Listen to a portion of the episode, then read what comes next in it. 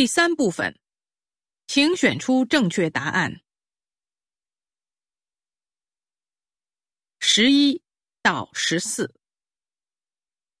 在一次国际摔跤大赛的决赛上，由于裁判的误判，而使本来应该获得冠军的希腊选手输给了他的对手一名德国运动员，成为亚军。前来会场为自己的选手声援的希腊观众看到这种情景后，忍不住站起来吹口哨和发出嘘声，表示抗议。然而，那位希腊选手却把食指放在嘴唇上，示意大家保持安静，服从裁判。在颁奖仪式上，当此次大会的筹委会主席把金牌挂在德国选手胸前，并向他表示祝贺时，令人惊讶的一幕发生了。拿到金牌的德国选手走下领奖台，走到希腊运动员面前，摘下胸前的金牌，挂在那位希腊选手的脖子上，并说：“你才是真正的冠军，这枚金牌应该属于你。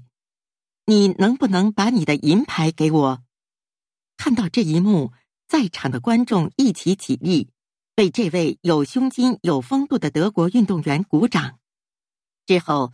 会场里奏起了德国国歌，接着又破例的奏起了雄壮有力的希腊国歌，仿佛告诉人们，他们二人都是当之无愧的世界冠军。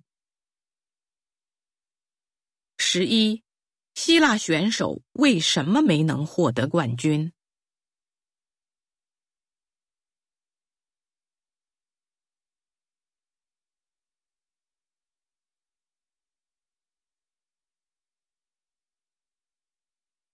十二，希腊观众的反应如何？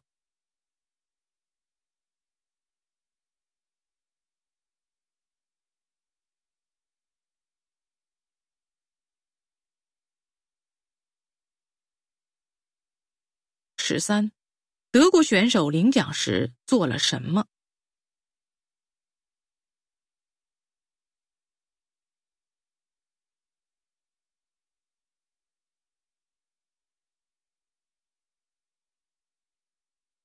十四，关于这段话，下列哪项正确？